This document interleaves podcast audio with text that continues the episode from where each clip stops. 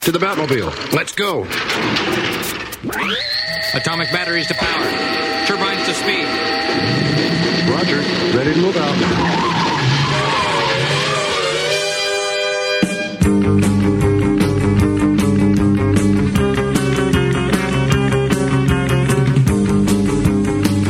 Geek me, geek me, geek me, geek me 5 Non, vous inquiétez pas, vous êtes toujours sur Radio Campus Paris 93.9 FM pour une nouvelle émission, que dis-je, pour la nouvelle meilleure émission de leur bande de ferme.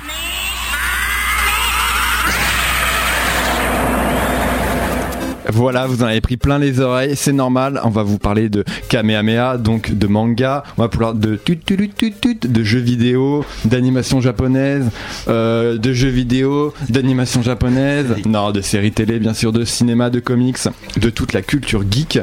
Et oui, de toute la culture geek, ce que vous avez entendu, c'était la toute première émission de Geek Me 5 le 18 octobre 2008. Ça ne rajeunit pas, comme dirait l'autre.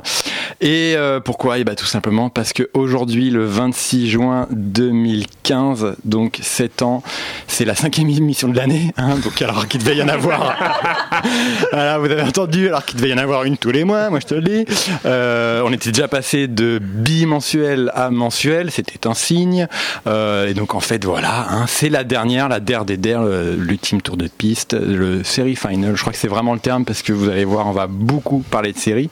Euh, et donc la question c'était pourquoi Geek Me 5 à l'époque? Il faut savoir que Geek Me 5 est un spin-off, un spin-off de Extérieur Nuit, puisque la majorité, voire tous les chroniqueurs de Geek Me 5 viennent de Extérieur Nuit. Ils nous ont rejoints soit dès le début, soit en cours. Et l'idée est née avec moi et Yann surtout, puis aussi un peu Ben, Gauthier, euh, etc. De mais ah, on, Extérieur Nuit, on peut pas parler de séries. Donc on s'est dit ah, on va faire une émission sur les séries. Et après on a fait ouais mais on parle pas de jeux vidéo non plus. Ouais on parle pas de BD.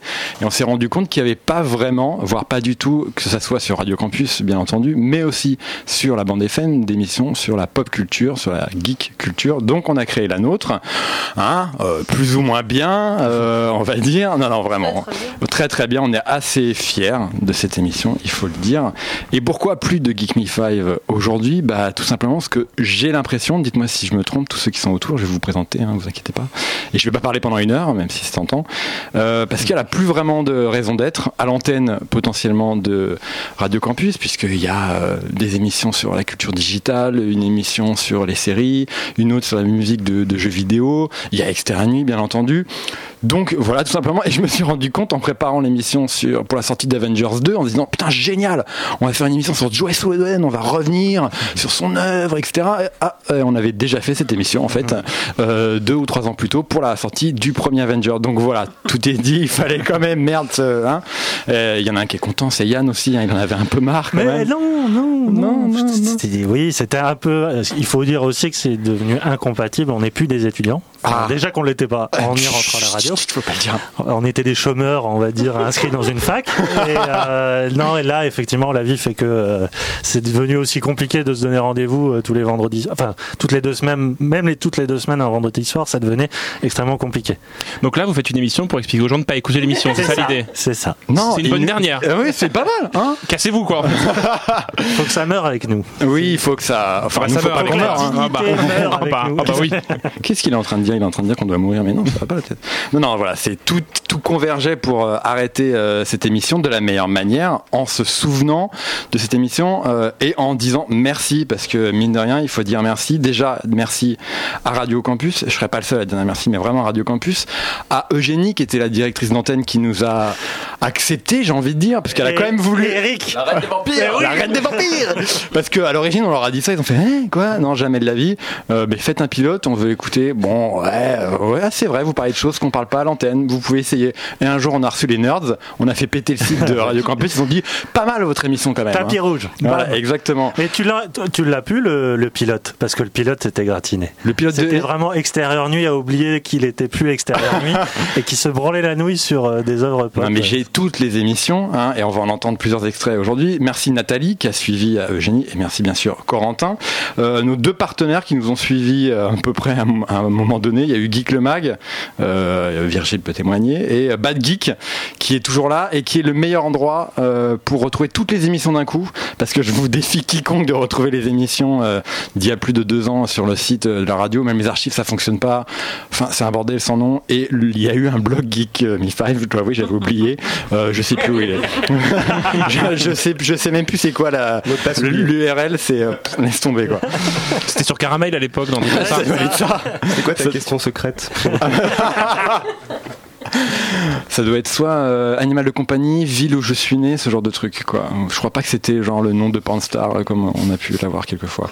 Et donc là, d'un coup d'un seul, et vous pouvez réagir euh, rapidement quand je vais citer des noms, parce qu'ils sont importants. J'ai remercié bien entendu les gens de la radio. Bon, est-ce qu'on remercie les auditeurs? Tu les as traités de connards une fois. Non je mais bon, eh, je dois avouer. Non non, c'est alors comment dire ça? On a, c'est vrai, on a reçu très peu de réactions en fait à notre émission pendant toutes ces années. Alors en termes de mails, ça doit se compter sur une dizaine de mails entre ceux que j'ai oublié de répondre et, ceux où j'ai dit merci, c'est pas beaucoup. Euh, après, mine de rien, après on, doit avoir 300 fans sur Facebook qu'on a acheté en plus. Donc euh, non, c'est, moyen. En revanche, c'est une émission qui si elle a pas eu, qui est pas mainstream, j'ai été surpris et Yann peut témoigner aussi que lors d'un festival, lors de discussions, bah, quelqu'un nous disait ah oui Geek Me Five, Je dis, non tu dois confondre. et en fait euh, non non ils écoutaient vraiment l'émission. Euh, déjà il y a eu un commentaire là quand j'ai annoncé la fin qui disait ah mince dommage. Et par exemple un de nos plus grands fans qui s'est vraiment manifesté, qui a même écrit un bouquin euh, sur la geek culture. Et sur Geek Me 5, il, il va Et, sortir. et c'est Nicolas Beaujean qui nous a vraiment suivis et qui lui c'est qu'un écrivain et geek sur les bords qui a vraiment témoigné son amour et qui, Qui a fait son jogging en écoutant le podcast. voilà, donc je- il doit pas aller très loin. Euh, pour les invités, pour les invités quasiment chronologiques, Grégory Morin pour le court métrage Paris by Night of the Living Dead, David Mourier, Didier Richard, Monsieur Poul pour Nerds, David Mourier est venu plusieurs fois, Alex Pilot de No Life, Jérémy Manessé et Odile Huleux de la pièce à suivre, Alexandre de Seguin et Charlie- Charles-Henri Flavini pour le doc La fabuleuse histoire de jeux vidéo, Arleston pour l'enfeust, c'était une interview, Yoshiniro Kitase, Motomu Toriyama et un certain Yann qui avait fait 80 heures Ah sur oui. Final Fantasy. Le. Marcus, vous allez savoir pourquoi. GG Tigrou et Iris de Perdusa. Yann Gozlan pour le film Captif. Florent Chavouet pour le livre Manabeshima. Baptiste Leclerc et Ken Kojandi, vous allez savoir pourquoi. David Brami et Virgilis Camp, je sais pas qui c'est, de Geek le Mag. Pas comme Tielman, bien sûr, pour les mêmes yeux que Lost et Pop, Pop euh, Yoga. Alors attention là, Cyril Délé, Fausto Fazzulo, Alexandre Poncet et Jean-Pierre Potters pour Mad Movies. Je crois que Cédric Délé détient le record d'invitation à euh, Geek Me 5. Cyril Despontin pour le PIF. Euh, Christophe Console et Jérôme Kenborg de No Watch, un site feu site de geek culture. Eric Viennot, bien sûr, de l'ex numérique du jeu In Memoriam et de Altminds. Alexander Vaux de Libération. Julien Chiez et Tiger Souplex de Gameblog. Erwan Cario de écran.fr et de son livre Start. Olivier Joyard et Léo Santo des Inrocks. Emmanuel Martin de Paris Games Week, Sébastien Mitton et Dinga Bakaba pour Dishonored le jeu, Dominique Drolst pour Call of Duty Black Ops 2, Sébastien Pilicano pour World Rally Championship, Thor Blisted pour Hitman Absolution, ça c'était en direct de la Il y avait Games 10 Week. auditeurs, il en reste 2. Voilà.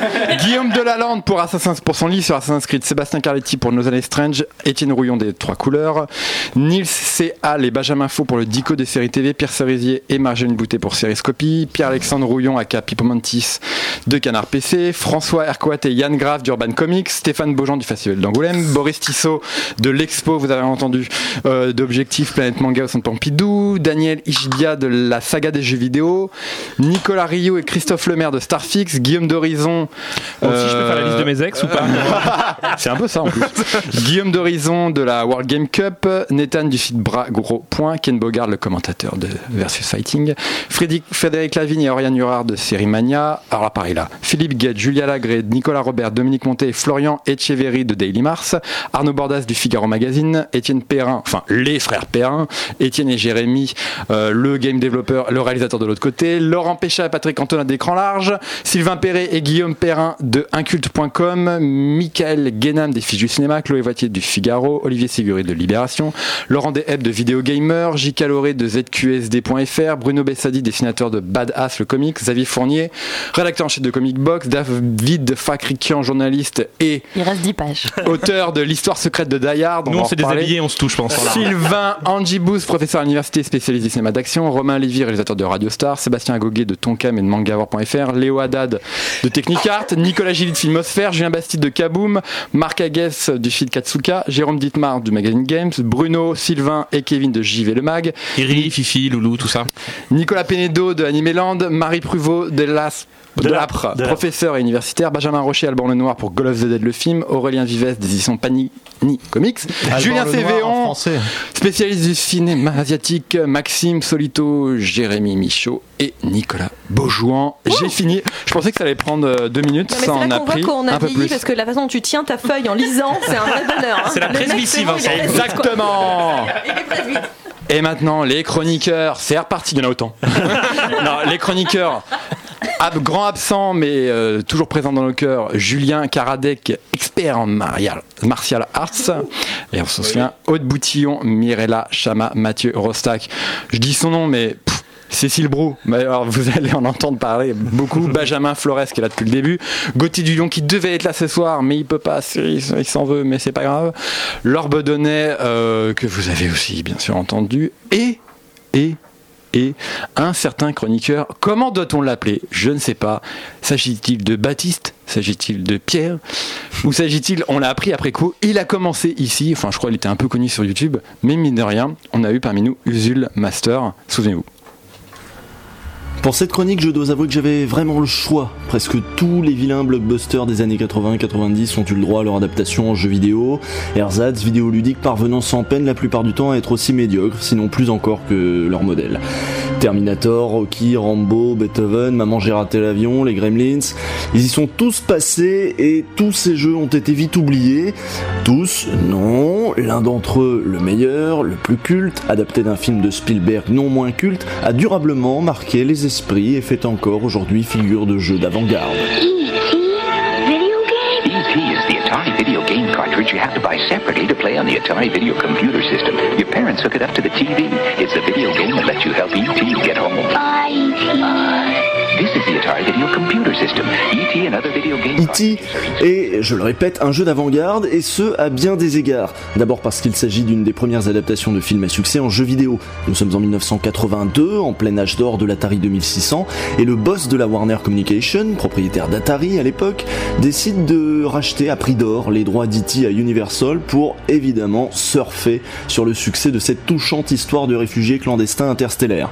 Le président d'Atari a beau trouver que c'est une idée stupide et qu'on ne fait pas de jeu d'action à partir d'un film, les tractations se poursuivent, mais voilà, elles durent, durent, et lorsque Howard Scott Warshaw, le programmeur pistonné par Spielberg, se met à l'ouvrage, il ne lui reste plus que six semaines pour créer le jeu qui devra faire fureur à la Noël.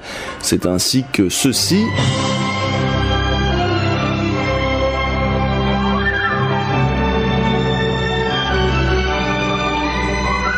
devint cela.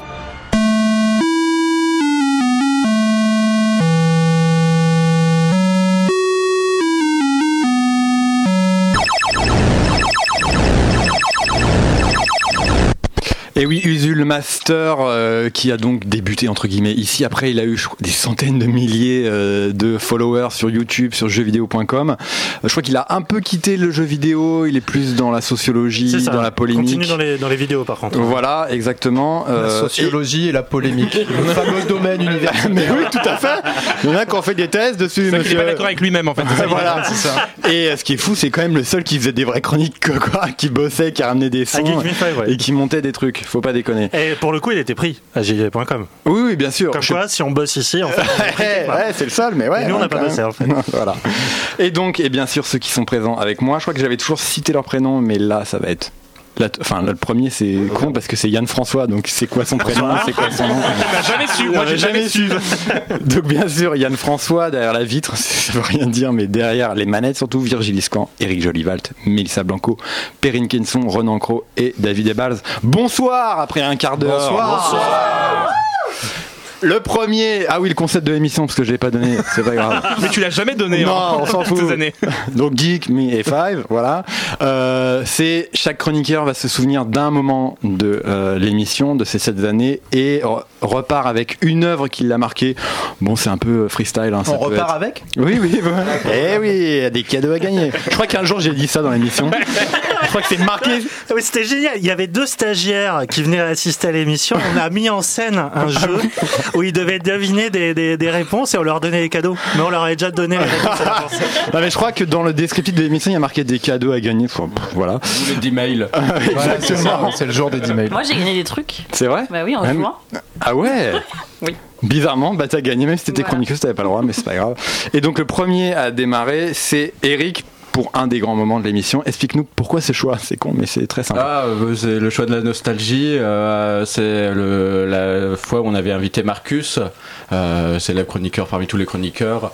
Et euh, il faut savoir que il y a mon papa qui était testeur de jeux vidéo et qui travaillait déjà quand j'étais gamin avec Marcus. Parce que nous ne savons pas l'âge de Marcus, mais mais lui-même le sait pas. lui-même ne le sait pas. Et donc voilà, ça a été le moment où il y a eu des retrouvailles et où je lui ai dit bonjour. Et je crois que c'est le meilleur moment de David aussi. Tu l'avais choisi ce moment-là Ah, c'est vrai c'est... Oui, bah, c'est celui-là. effectivement. David d'ailleurs, il s'en souvient. non, mais j'étais en train de me dire, ça ressemble vachement à mon moment, mais ça doit pas être celui-ci. Si, si, c'est le un même. Il est aussi réveillé ici qu'à l'extérieur du. hein, c'est bien. hein. C'est exactement le même et on l'entend tout de suite.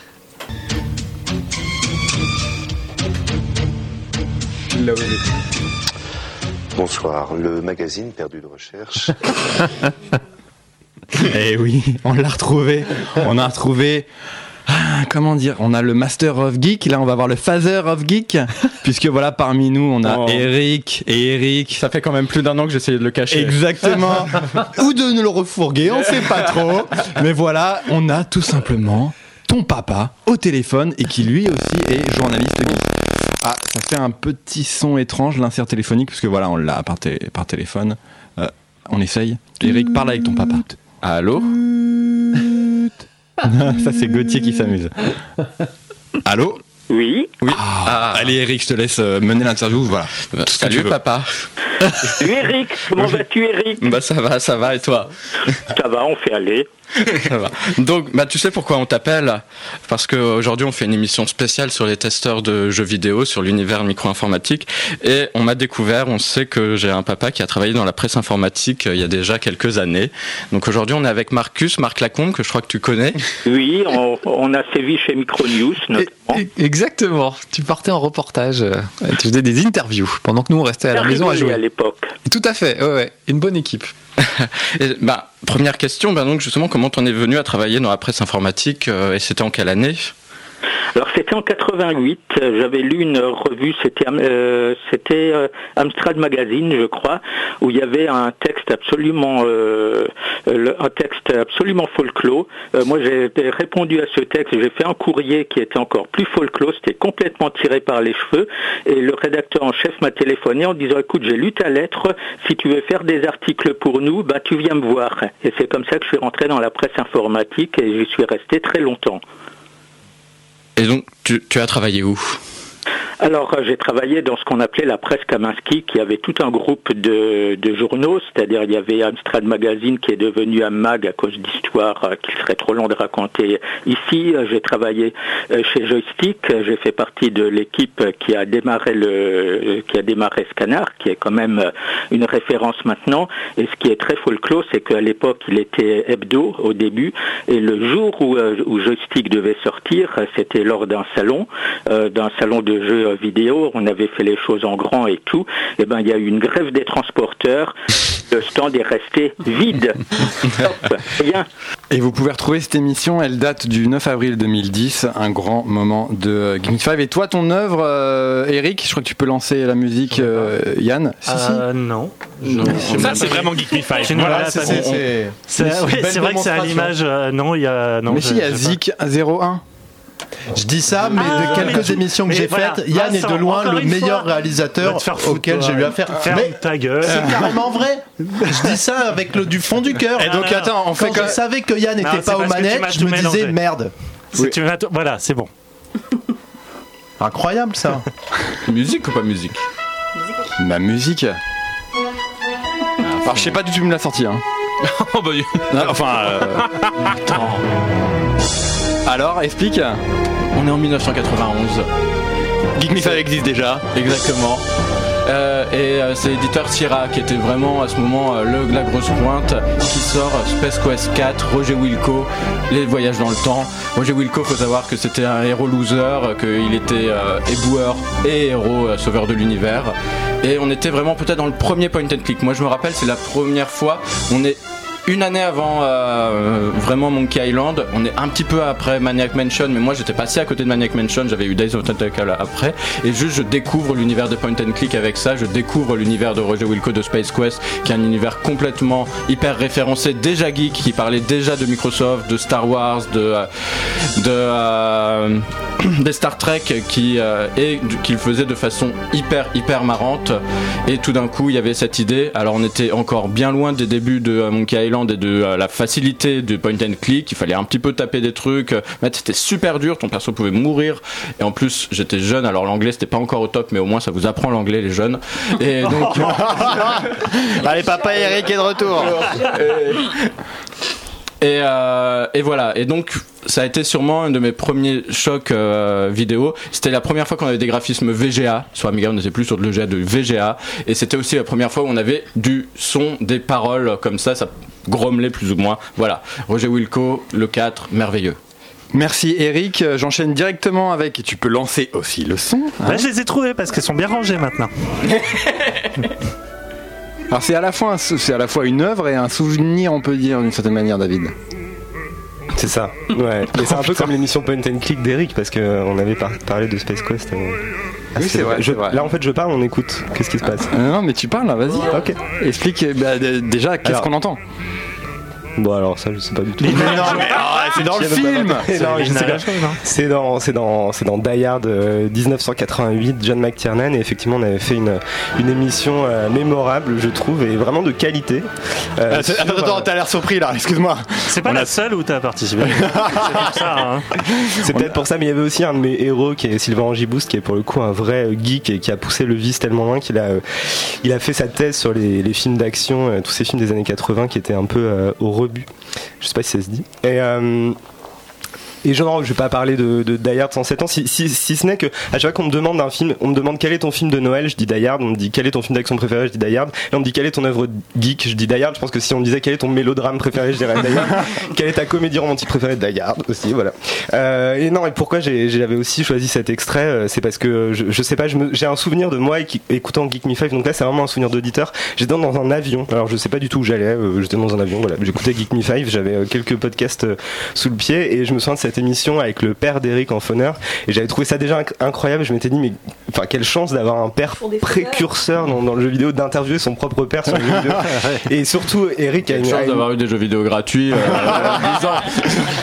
non, et, et Eric a une manière si singulière de parler que je n'avais jamais entendu ailleurs. Et la première fois que j'ai entendu son père, j'ai compris d'où ça venait, puisque le père d'Eric et Eric parlaient exactement de la même manière. Et ça, ça, ça m'était resté en mémoire euh, aussi pour ça. Merci euh, David. Maintenant, euh, le choix de Mélissa. Euh, alors, et ça sera. un- je, je rebondirai sur ce choix pour une autre raison, mais vas-y, c'est quoi alors? C'est un choix d'auditrice, c'est pas du tout un choix de chroniqueuse, euh, parce que effectivement, moi aussi j'ai écouté beaucoup de podcasts de Geek Me 5. Je suis, on est les, nos Mais, meilleurs t- mais auditeurs. t'es arrivé, t'es arrivé assez tôt en fait, en saison 2, je crois. En saison 2, ouais. Mais je suis partie un an. Et pendant cette année, j'ai écouté donc du coup les podcasts. Et euh, il y, a, il y a des, po- des- des chroniques qui me faisaient énormément rire. Et notamment euh, les jeux DS joués par Eric en direct à la radio. Ça me faisait mourir de voulais Auquel vous ne jouerez ça. jamais.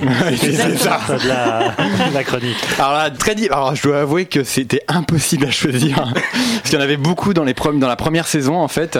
Euh, et en fait, j'ai choisi cet extrait-là. Vous allez savoir pourquoi Parce qu'un jour, on avait fait une émission qui s'appelait La super émission sur les super héros. Donc c'était une très bonne émission pour le coup. Et la semaine d'après, euh, tout le monde était parti à Cannes. Enfin tout le monde. Une bonne partie d'Exer Nuit pour le coup était parti à Cannes et on s'était retrouvé quatre glandus, Eric, moi, Ben et Gauthier. On avait fait une émission j'ai envie de dire pas préparée, mais ça veut rien dire Oui, pour c'est vous. mais- l'émission de la loose. mais, mais vraiment, et c'est non, je l'ai appelé l'émission de la honte. et vous allez savoir pourquoi. Euh, et à quoi joue euh, Eric Comme toujours, il joue à la Nintendo DS. Et je crois qu'il faut que tu. Ah, mythique. Ouais Ah, toi, t'es gardien de zoo. Ouais Oh la vache. Donc, comme on n'a pas, pas préparé cette émission, Mais t'as des jeux géniaux. comme on n'a pas préparé l'émission, Alors- on s'est dit tiens, Eric, allez, t'as une demi-heure pour jouer à la Alors, console. aujourd'hui, plutôt que de vous parler d'un jeu auquel vous n'avez sûrement pas joué, je vais vous parler du jeu auquel vous auriez toujours dû jouer parce que c'est le seul jeu DS dans lequel je me suis jamais lassé. Allez, on écoute un petit peu. Alors vas-y, tu prends normal. priori. Ah, J'ai même pas besoin et le mec il fait le Ah. commentaire tout seul. Et donc c'est un espèce de truc, il faut euh, bouger, euh, il faut faire des petits trucs.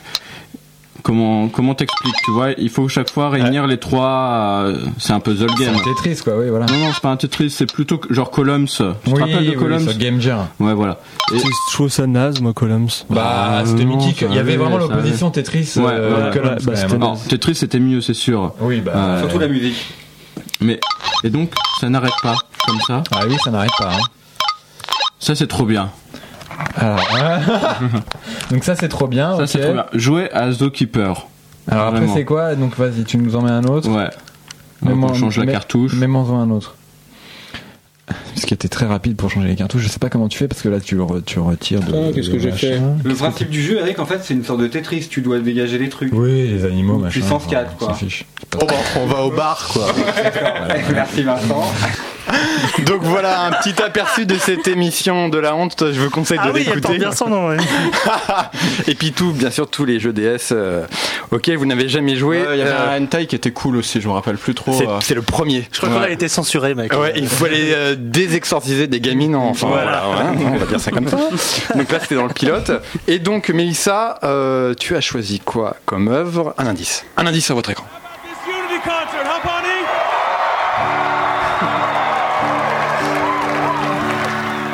Love this town so much, and I'm just so proud to live here. Et maintenant, il pourchasse. And we're going to close tonight out in tribute to Pawnee's greatest treasure. Up in horsey heaven, he is a thing.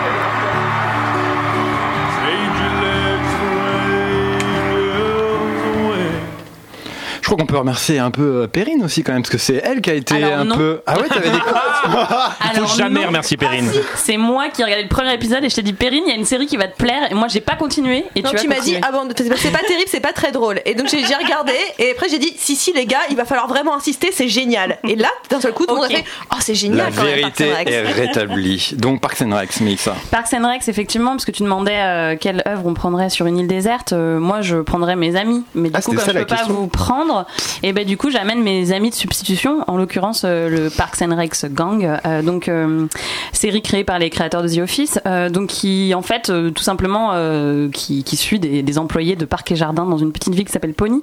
Et c'est une, une série bisounours, on pourrait dire en, enfin, en, en, en apparence, je trouve, puisque effectivement, c'est, c'est des- là vient de sortir Vice Versa où c'est Amy Poehler qui fait la, la, la voix off, mais le personnage de Joie dans, dans Vice Versa, c'est déjà Leslie Knope dans Parks and Recreation, c'est-à-dire que c'est une série où tout le monde est joyeux, tout, le monde- tout, tout va bien, et puis quand il arrive des choses un peu, un peu plus dures, on combat avec la joie et les confettis et les gaufres et, et le bacon. En Euh, fait, c'est ta vie, quoi. non. Je t'emmerde. Non, mais ce qui est, ce qui est beau dans cette série, c'est qu'effectivement, c'est une série, c'est une, une série où c'est c'est un groupe et qui disent que peu importe ce qu'il arrive, on sera toujours plus fort à, à plusieurs et on arrivera toujours à combattre les, les ratons laveurs euh, à plusieurs. Oh là là, il y a un nouveau non, Mélissa. oui, non, pas. Les larmes, les larmes. Et c'est aussi une série qui, mine de rien, a imposé un truc je trouve dans la comédie. C'est-à-dire que souvent dans les comédies c'est toujours un enjeu romantique. Euh, et, là c'est une série qui a très vite euh, dé- dégagé les enjeux romantiques. C'est-à-dire que les couples sont faits. Et qu'est-ce qu'on fait une fois que les couples sont faits? Et ben c'est une, une série carriériste. Euh, et effectivement le personnage de Leslie Knope est une et donc le, le- évolue dans la sphère politique euh, donc à Pony et puis après au fur et à mesure. Et c'est un des plus beaux personnages féministes je trouve à, à- à l'écran mais qui n'en fait pas euh, une prise de position. Euh, c'est c'est une série qui, est, qui est vraiment magnifique et puis qui dit que peu importe les physiques peu importe les humeurs peu importe les looks et ben on aura toujours quelqu'un pour nous aider on aura toujours quelqu'un pour nous aimer. Et, je trouve voilà c'est une série qui est, qui est vraiment qui fait du bien quoi. Et sur une île déserte ben moi je la prends Tu voulais dire quelque chose, David? Oui, non, je veux juste changer mon moment préféré. c'est la voix de chevrotante de Mélissa quand on parle de parc, parc et récréation. Eh bah, tu fais pas assez bien dire, C'est puisque. horrible. Les dossiers mais non, mais vous allez être surpris. Non, mais vous non, allez mais être surpris. ça s'entend pas, en Vous allez être surpris. Donc, le choix de le meilleur souvenir de Renan, c'est. Euh, en fait, c'est parce que comme j'ai toujours été le salopard ici, je continue jusqu'au bout. En fait, euh, quand on avait fait une émission série télévisée, euh, on a eu un moment qui incarne vraiment Geek Me 5, c'est-à-dire que Mélissa a fait un léger craquage en direct en parlant de Homeland. C'est sorti de nulle part. Je sais pas si ça s'entend. C'est léger. Écoutez. Mais, voilà. On aurait, Mélissa. on aurait fait cette émission il y a plusieurs semaines. Je vous aurais dit que c'est extraordinaire ce qui se passe dans Homeland. Les cinq premiers épisodes sont pour moi des, enfin vraiment une merveille en termes de, de série télé. Ah, c'est de l'interrogatoire, en effet. L'épisode de l'interrogatoire me laisse complètement mais euh, subjugué. Ça veut dire que le dernier, la dernière image de l'épisode, c'est juste Carrie qui s'assoit sur son fauteuil, qui prend un verre de vin, et c'est vraiment l'état dans lequel j'étais. C'est juste, j'ai envie de me poser, quoi. Et la difficulté de se relever euh, d'un tel épisode, et c'est tout le problème de la saison 2, c'est que on ne se relève pas. À un moment donné, il faut re- rebattre les cartes et repartir autre part. Et je trouve que la, série a du mal à, se lancer. Euh, Vincent, tu avais fait plein de prédictions pour la saison 3. Malheureusement, la, piste qui lance pour la fin de saison 2 est, un peu ratée. Euh, mais moi, surtout, c'est la, saison de la désillusion. C'est-à-dire que euh, tu voilà, tu parlais d'Anna Tawai. Pour moi, Carrie Mathison, c'est un des personnages que j'ai le plus aimé, vraiment en termes de voilà, j'ai de l'émotion parce que c'est vraiment un personnage qui m'a fait du mal. Et, euh, et c'est a été la série où je l'ai détesté en fait. Je l'ai détesté dans cette saison. À un moment donné, tu n'en peux plus. C'est-à-dire que tu ne la suis plus. Et je pense que c'est là le problème de la série, c'est que tu ne la suis plus. Euh, non mais ça me fait, ça comment fait, ça fait comment du mal, terminer quoi. autrement Ça euh, fait du Et mal. pourtant, on va la suivre, hein, Mm. cette série, hein, avec cette saison 3, parce que c'est c'est un carton. Euh, Pas moi, je pense. Voilà. Mais enfin, je pense qu'on on- on reviendra sur. Nous, on la regardera pas. Vous venez de nous spoiler la moitié de la série. Il y a pas de problème. Voilà. Donc, quand ça spoilé en regardant le remake de SNL puisque ça spoil beaucoup. Quand Ouais, et quand on sera à la saison 10 de Homeland, on sera à la saison 15 ou euh, 14 de Geek Me 5 et ça sera peut-être la fin de la série on pourra faire on sera comme ça oui enfin on sera pas si vieux que ça mais on va oui bon je te l'avais dit hein voilà voilà. Mais non, mais c'est, enfin, ah, pour être- donc à la fois c'est un moment drôle parce que nous fallait voir notre tête en direct de la voir s'effondrer parce qu'elle était déçue d'un personnage. mais plus, plus clairement, moi ça, ça montre bien aussi ce qu'était cette émission. Et ce qu'est cette émission, c'est que c'est des gens qui parlent vraiment de séries télévisées, qui aiment vraiment ça. Et pour connaître Mélissa, Mélissa elle vit vraiment séries télévisées, donc l'émotion de Mélissa elle est pas feinte, c'est-à-dire c'est pas du Ah tout. non, un- ça- voilà, et c'est ça qui, est- moi c'est pour ça que c'est mon meilleur moment parce que je me suis foutu de sa gueule, mais aussi parce que c'est assez finalement émouvant. et puis c'est un peu visionnaire quoi. Saison 15 de Geek Me 5 euh, tout de suite quoi. Mais oui, On y est, on y est, on y est. Et donc euh, ton ton euh, ton œuvre préférée, elle est double, mais bon, euh, on commence par. On avait fait une émission spéciale sur euh, son créateur. Good morning, USA. I got a feeling that it's gonna be a wonderful day. The sun in the sky has a smile on his face, and he's shining a salute to the American race. Oh boy, it's swell to say. C'est MacFarlane American Dad surtout. American Dad exactement. Euh, faut que j'en parle donc. Euh, mais non, ce, qui, me plaît avec euh, Seth MacFarlane et American Dad, parce que moi c'est ce que je préfère chez lui, c'est que ce type euh, fait des blagues salaces, euh, raconte n'importe quoi, il se retrouve à présenter les Oscars, à faire des films qui cartonnent, des films qui se plantent. Il arrive cet été avec Ted 2. C'est l'incarnation du geek qui a réussi pour moi. C'est vraiment un type qui reste droit dans ses bottes et qui, euh, à mon avis, va avec, avec Ted 2 va sûrement mettre tout le monde à l'envers tellement le film est à mon avis très bizarre. Le peu en tout cas qu'on en a vu a l'air très très chelou. Euh, moi, je voilà, Seth MacFarlane m'éclate. Et tu avais rajouté en bonus euh, Community quand même. Bah oui, parce que c'est, je crois, la, la série Geek Me 5 par excellence. Je crois aussi. C'est-à-dire Ouais. que si on avait fait une série télévisée de Geek Me 5, ça aurait ressemblé à Community. C'est-à-dire que, alors Mélissa serait Abed, évidemment. Euh, mais non, vraiment, c'est une série qui, et en plus qui s'est plantée, qui s'arrête, qui est en train de se, qui est en train de mourir, comme un peu la culture geek aujourd'hui, elle est en train de se transformer. Je trouvais que c'était la série qui Je pense que c'est pour. En fait, je pense que tout le monde s'est dit bon, il y a quelqu'un qui va prendre Community, donc on va pas le prendre. Et au final, on a presque failli pas en parler, mais vous verrez, il y a une surprise à la fin. Euh, un autre euh, moment euh, featuring Mélissa, Cécile. Alors là, c'est ma meilleure chronique, je pense. Voilà. Et Perrine, c'est le choix de Perrine. Tu veux nous en parler? Oui, j'ai pas fait ce, ce choix-là seulement parce que j'étais dedans, mais parce que. C'est bien dit. mais non, mais parce que c'était quand même un moment assez magique. On nous avait regroupés, nous les filles, devant une télé avec des, des- des jeux vidéo. Nous, les ce qu'on fait rarement, voire jamais entre nous naturellement. Et là, on nous a dit, bah allez, on vous lâche dans le truc et vas-y, jouez au, au foot ou jouez à. Je sais plus ce que c'est le truc de, bat- de, de combat là. UFC. UFC Fight, voilà. Et, et UFC comment te Fight. dire C'est-à-dire qu'on s'est retrouvés un petit peu comme des gens face à un rhinocéros et qui sont là, genre, qu'est-ce que que je fais exactement? Et c'était. Ben, c'était un peu magique, c'était Dora Parce que l'exploratrice. Perrine, face à c'était- Rhinocéros, elle sait pas ce qu'elle fait. Elle l'invite à boire un thé, elle va faire des courses avec. Non, mais ça peut euh, paraître. On Non, peut mais être. Non, mais. c'était vraiment curieux, Non, mais mais c'était assez drôle. C'était, il y a un côté de Dora l'exploratrice où il était une fois la vie, et c'était un peu joli. Enfin, finalement, de voir ces, ces, ces personnes qui avaient envie de Tu découvrir et personnes, qui. Euh, Tu l'as super bien présenté. Depuis, t'as acheté une PS3, tu y as joué combien de fois? Bah, depuis, je regarde des Blu-ray. C'est vachement bien. Après, on a peut-être, je sais pas si les gens ont qualifié Geek Me 5 de série, de, de- voilà, lapsus, d'émission un peu macho, un peu sexiste, euh, etc. Je sais pas. Mais bon, disons que cet extrait, euh, enfin cet extrait Il y a quoi. Michaela après. Oui, c'est vrai. Déjà, avoir une manette euh, entre les mains, c'est pas facile. Non, mais alors pour ma défense, euh, moi je n'ai joué que sur PC euh, quand j'étais plus jeune. Euh, GTA qui était en 2D et euh, Lara Croft forcément et Prince of Persia qui était mon premier 3D. Voilà. Donc puis ici aussi Kaiser 3. Voilà. Donc euh, autant vous dire que il avait qu'une manette dans les mains. Je vous jure que c'était pas facile. Bah oui. Alors comme la France nous offre pas des matchs euh, très très intéressants en ce moment, et ben on a décidé de faire le nôtre. Alors nous on n'était pas France. Hein. Non, vous étiez Italie. Nous, on était Italie. On était Italie, ouais. Donc déjà, on était en blanc. En blanc. Mais c'est vrai que on, on a le même maillot quand on sait pas. on sait alors déjà ça c'est très dur parce que voilà il y a beaucoup de monde il y a beaucoup de monde sur le terrain quand même. Et alors on a une petite flèche au-dessus de la tête. On sait sait pas où jamais laquelle c'est. soit c'est la verte soit c'est la bleue. Enfin bref on sait jamais quel personnage euh, quel bonhomme on va on va avoir.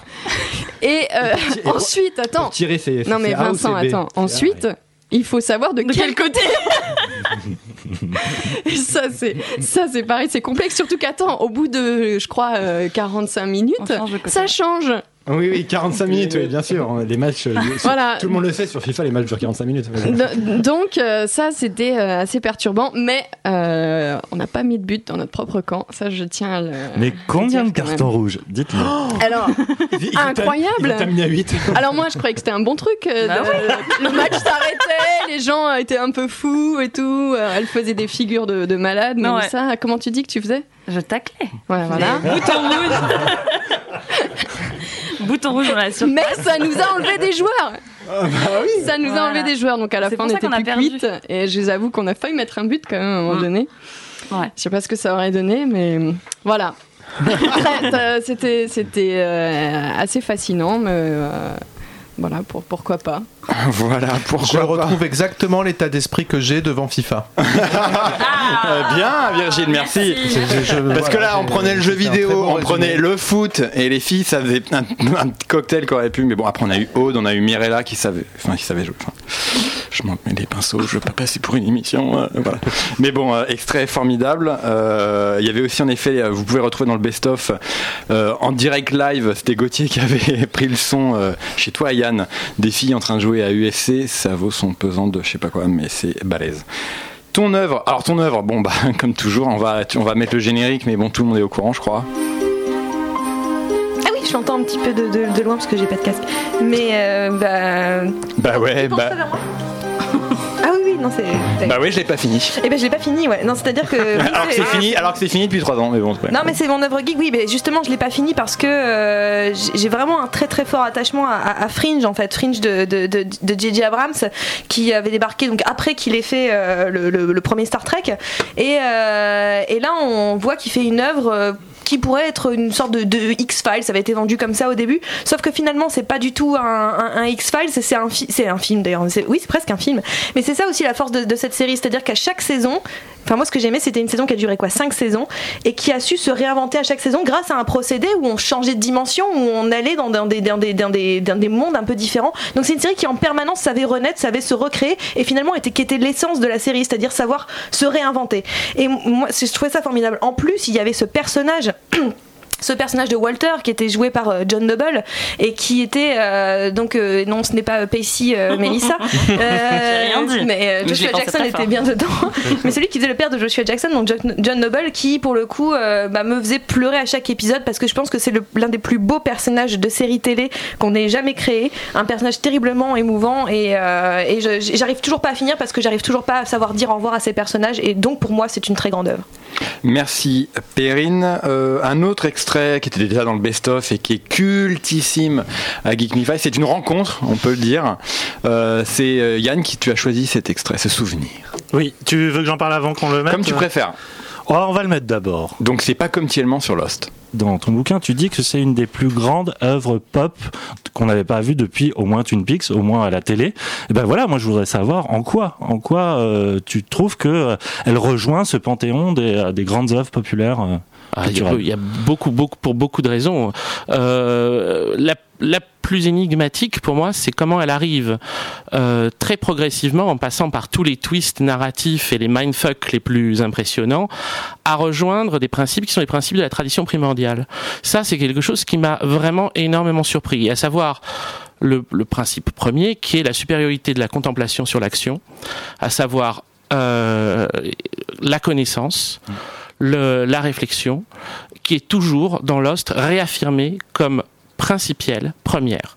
Et dès la première saison, c'est-à-dire que dès la première saison, il y a un monologue magnifique de John Locke qui parle avec Boone. Ils sont face à ce qui, ce qui va se découvrir être la première des stations de la Dharma Initiative. Et ils savent pas exactement ce que c'est. Et, et Locke reste pendant des, des euh, journées entières en train de la regarder pour savoir comment entrer dedans. Et il raconte, euh, il raconte une histoire concernant Michel-Ange. Il raconte le fait que, que Michel-Ange allait tous les jours euh, regarder un bloc de marbre et qu'au bout d'un moment, un prince lui demande qu'est-ce qu'il fait. Et il dit je travaille. Et donc ça, ce, ce, ce, ce, ce qui arrive dans, je crois, le septième épisode de Lost, c'est quelque chose qui, qui ne va cesser d'être euh, euh, rappelé et redit. Et la conclusion de Lost, de toute façon, est liée à cette, est, liée à cette euh, supériorité de la contemplation sur l'action, puisque le personnage de Jacob, c'est même dit de façon souvent amusant, quoi. Et puis il y a plein de, de, caractères comiques quand on les étudie sur sa, son non vouloir, son, son- sa décision de ne pas agir, de ne pas donner d'ordre, etc., etc. Hein et donc de, de, laisser finalement le- les, les, les candidats se dégager d'eux-mêmes, de laisser euh, le- le- l'île trouver son nouveau gardien, fonctionne sur euh, le non-agir, qui est un, un principe, principe traditionnel, un principe qu'on a dans le Tao, mais qu'on a aussi en Inde, et qu'on a dans l'islam ésotérique, qu'on a voilà. Moi, ce qui, si je puis me permettre, moi, ce qui, tu parles du regard du spectateur, et en effet, cette série plus qu'aucune autre a vraiment voilà, créé des frustrations, des passions. euh, vraiment, c'était hyper intéressant. Euh, et donc, ce retour, il y a un moment, tu parles de l'aveuglement en fait des Mmh. fans que tu opposes à l'inconséquence des scénaristes. Que D'ailleurs, bah, c'est un extrait que je voulais citer Ah euh, dans bah. bouquin qui est complètement dans, dans l'axe de ta question. Fais-toi si- plaisir. Si, je peux me permettre. Donc c'est dans ton premier chapitre justement où tu parles d'une fameuse boîte mystérieuse que Lost, en fait, on regarde ça, on a présenté ça comme une boîte mystérieuse. moi, je l'avais vu comme ça. Voilà, on vous a promis un récit d'île mystérieuse fonctionnant comme une boîte magique. Mais vous allez vous confronter, plutôt sèchement d'ailleurs, au symbole de la vue, de la connaissance, de l'orientation et du dépôt de la tradition. Et c'est comme si cette confrontation n'avait même pas été décidée par les scénaristes, mais par les forces qu'ils avaient invoquées en articulant ensemble les notions traditionnelles d'île, séparées du reste du monde et de recherche d'un guide susceptible d'orienter les hommes hors de l'enfer de leur vie ratée. C'est comme les scén- si les scénari- scénaristes n'a- avaient été investis par ce guide, longtemps introuvable ou absent, le fameux Jacob, euh, de la tâche de vous transmettre la nécessité d'une interprétation de ce que vous alliez voir pour que vous illuminiez en retour votre vie. Vous n'aviez rien demandé à personne, mais c'est comme ça. C'est ça qui m'intéresse en fait, c'est que finalement Lost c'est fait partie de ces grandes œuvres, selon toi, qui illuminent notre propre vie par rapport à- au, au personnage. Et même si on ne répond pas à des questions, c'est notre cheminement intérieur qui est important dans la durée, dans la sérialité et tout ça. Et comment Yann a fait basculer Geek Me 5 en France Culture Et C'est le David- moment chiant, c'est qui qui l'a dit Et. David qui vient de te dire euh, en off, mais qui était en on, c'est interminable. c'était aussi ça Geek Me Five, donc c'était cette C'est Yann, c'est interminable. Mais non, c'était cette lumière. Geek Me Five était comme Lost, c'était cette lumière dans la vie des gens. Bon, non. mais enfin, Pacom et Lost, euh, on a bien compris. Ah, moi, c'est euh, surtout pas comme. Parce que, Ouais. en fait, c'est c'est lié, euh, et Virgile est dedans aussi, même si c'est fait sur un mode un peu plus violent. C'est euh, les invités qui sont restés soit des chroniqueurs, comme Virgile, soit des amis, euh, comme Virgile aussi, et euh, pas, pas- de temps à autre, on va dire. Même quand je dis que t'es un réalisateur génial et que c'est trop bien de faire une émission avec toi, Oui, je ça partage. Et euh, pas comme c'était ça, c'est-à-dire qu'il y a eu le personnage qui ne, que je ne co- connaissais pas, donc médiatique, euh, i- brillantissime, mais en même temps un peu fou, ce- cette espèce, espèce de, de savant un peu comme ça, mystico, philosophico, et je me souviendrai toujours du premier rire, qui est, parce qu'il y a un, truc avec Pacom, c'est qu'il a un rire d'ogre qui t'envahit, qui t'absorbe, qui t'a- qui t'avale. Et c'est Tout est porno avec Yann, et de là est née, franchement, une super histoire d'amitié avec Pacom. Il est revenu plusieurs fois. Euh, on le voit souvent, on suit son travail. C'est vraiment. Mélissa euh, et euh, la- enfin tu vois fait- anime sa masterclass, Voilà. sa cérémonie, enfin tout se rejoint. C'est ça, c'est à la fois quelqu'un de brillant et en même temps tellement humble humainement, tellement gentil que voilà, c'est mon plus beau souvenir humain à Geek Me Five. Et ton œuvre préférée là pour le coup euh, Ouais, euh, bah pareil, c'est lié un peu euh, côté euh, sentimental parce que c'est, en fait c'est le souvenir qui m'a le plus ému quand j'ai parlé à Geek Me Five d'une œuvre, c'était euh, c'est Red Dead Redemption, donc euh, le euh, jeu de, au Far West de Rockstar, donc qui est habitué à GTA, et euh, le jeu m'a vraiment marqué à l'époque et Finalement, encore aujourd'hui, quand je joue à- au dernier GTA, quand je joue à The Witcher, quand je joue au prochain Metal Gear Solid, finalement, je trouve que euh, Pardon, je, je si si, je suis pas. J'ai mon ND est signé, c'est bon, il y a pas de problème. Euh, ce que Ah, je le veux dire, dernier Metal Gear Solid? Ouais. le prochain, le prochain. C'est Le Virgile ton ami qui te demande. On va tout de suite dem- donner l'adresse de Yann. Alors, c'est dans le 12 Fermez vos gueules. Euh, ce que je veux dire, c'est euh, Rockstar, il a non seulement fait un VPcom, jeu. j'envoie un mail demain, jeu. je vous tue. un super jeu de western, voilà, machin. Et surtout, c'est euh, peut-être un des rares open world vraiment vivants euh, qui est axé sur la découverte, la surprise et tout ça. Et moi, ça, je suis rentré dedans et je n'en suis pas encore sorti parce que ça, reste pour moi une œuvre matrice qui n'est pas dépassée encore aujourd'hui. Voilà. Merci Yann. Grand écart. euh, Yann. euh, voilà. Non, non, mais Ah c'est ouais, pour, là, vous, c'est le cas de le c'est dire, pour vous montrer que Geek c'était hein. tout et n'importe quoi.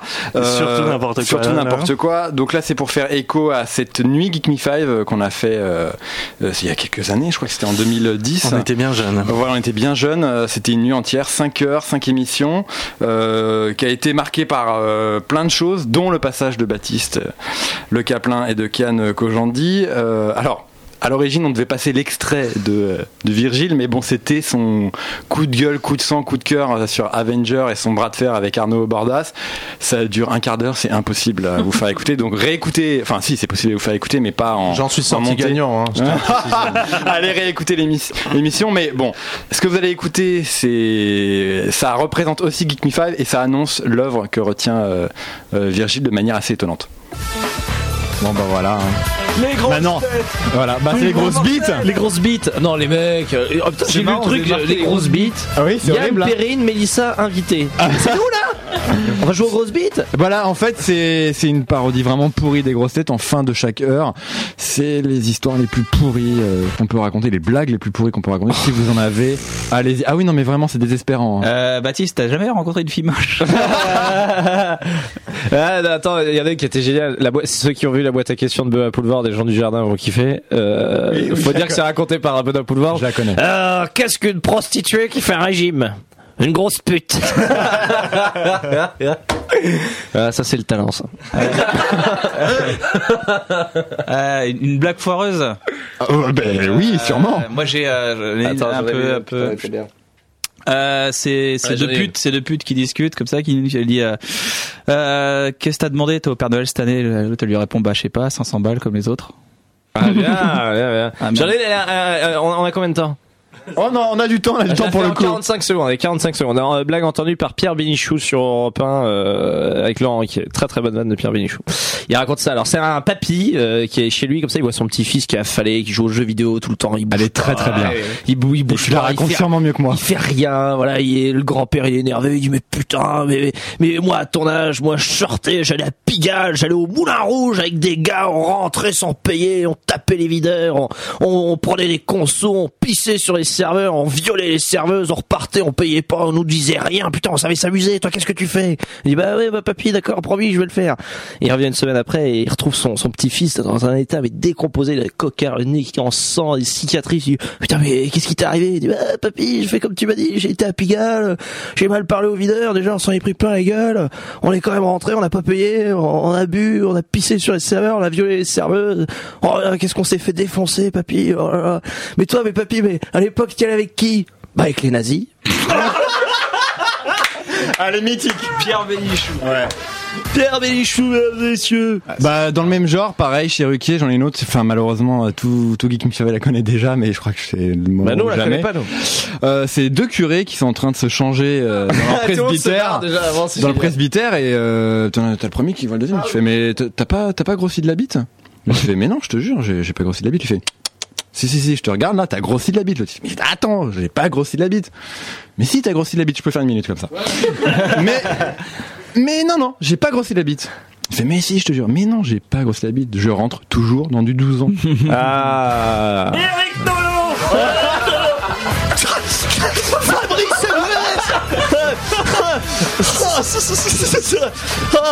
Oh, c'est un gros. Ouais, Fabrice Eboué, il a Ah, fait un sketch à tapez- Montreux. Il a fait un sketch à Montreux. voulez Fabrice rigoler. Eh, tu l'as sur internet là Eh, le sketch de Fabrice. Eboué à Montreux, il nous a re Fabrice, on l'a regardé juste avant de venir. Ouais. Kian est venu chez moi, on a bu des cafés et on a regardé les trucs. T'as vu l'entrée de Fabrice Eboué? Incroyable. C'est Laurent Ruquier qui le présente au Festival du Rire de Montreux en Suisse. tu trouver Fabrice Ben Eboué tu tapes, on l'a regardé là, il y a, y a une heure et demie avec Kian. Et euh, ouais, c'est- c'est c'est génial. C'est tellement C'est la meilleure. Enfin, tu sais, les humoristes, on se dit putain, mais comment on pourrait faire pour arriver On dirait un truc qui a un rire. Ah, deux mots, c'est deux mots, deux mots. Le quart d'heure. euh, Voilà, voilà. Laurent Ruquier présente Fabrice Eboué. Nous aussi, hein. C'est quelqu'un que je connais bien qui va venir maintenant euh, sur scène ici à Montreux. Quelqu'un qui travaille avec moi sur Europe 1, qui triomphe actuellement sur scène, en tournée, à travers le monde. Voici Fabrice Eboué. Il y a 1500 personnes dans la salle.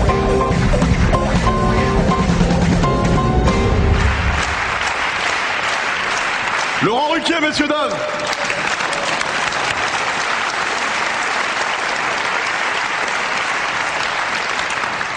Gros PD, va.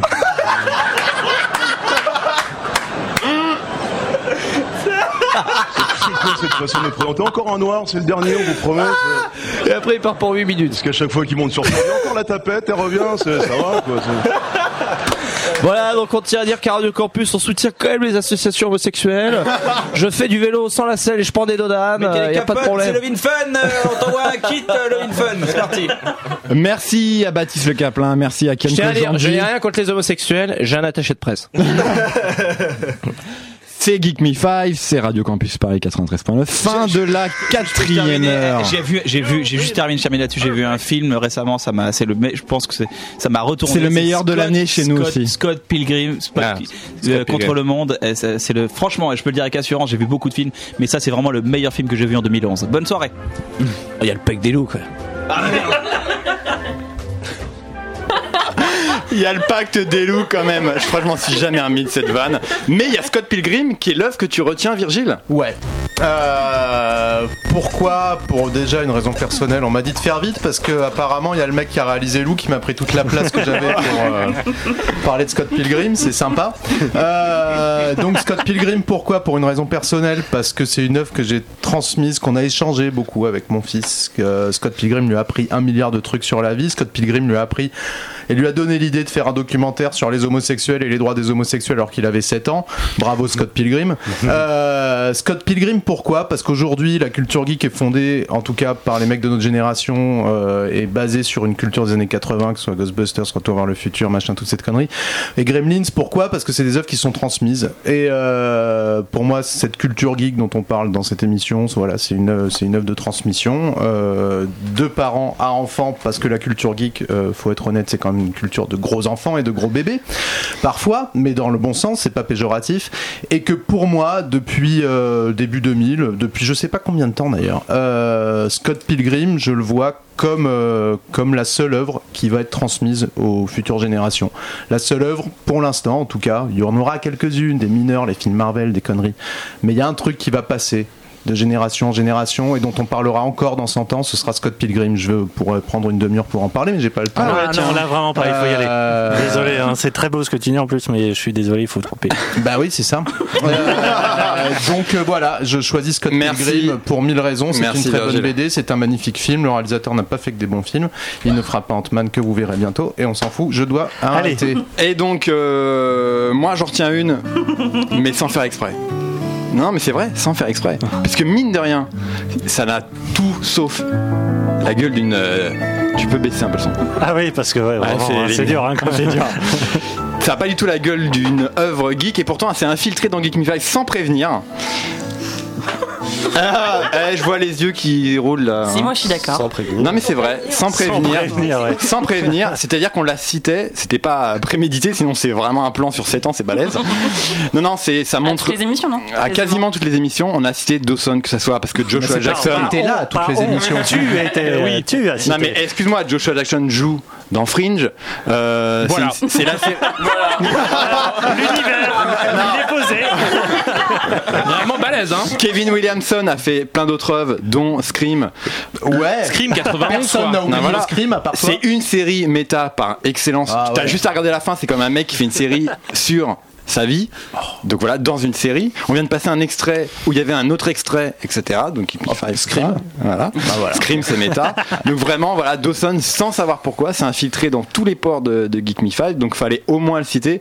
Mais ça voulait que je fasse un montage de toutes les fois que je le citais? Bon bah. ça aurait été drôle. Ouais, ça Non, aurait fait je- deux en heures fait, quoi. je, je disais que ça faisait comme euh, Paul Rudd quand donc il y a une émission chez, chez Conan O'Brien, je crois, où en fait tout, à chaque fois qu'il va sur le plateau, il passe le même extrait. Donc je, pense- je me disais que c'était un peu notre running gag. C'est un peu Geek notre running ça, gag, ouais. mais c'est aussi une œuvre geek, geek mine de rien. Euh, et pour terminer, pour terminer, pour terminer, je, voulais passer un extrait qui représentait vraiment clairement Geek Me 5. Tu as cité Community, euh, Renan, voilà. Tu as cité Community. En effet, si Geek Me 5 était une série, ça c'était Community, ça se terminerait comme ça. Community! The hit show is now a hit board game. More like an I'm bored game. Shut up, Leonard. You look like a German puppet maker and smell like the inside of a church. Blah, blah, blah. Commercial video describing the rules of gameplay. I like you, Winger, as a friend. Sorry, Britta, but that friendship just got a benefit. Collect all the other players' identities and be the first to figure out if the game is part of the show or. I got it. The whole show was happening inside this game. Then explain this. What is it? It's a script of a fake commercial at the end of season six starring this family. Sorry, Dad. Guess I win. You stupid child. Nobody's winning anything. Don't you see? This means we don't exist. We're not created by God, created by a joke. We were never born and we will never actually live.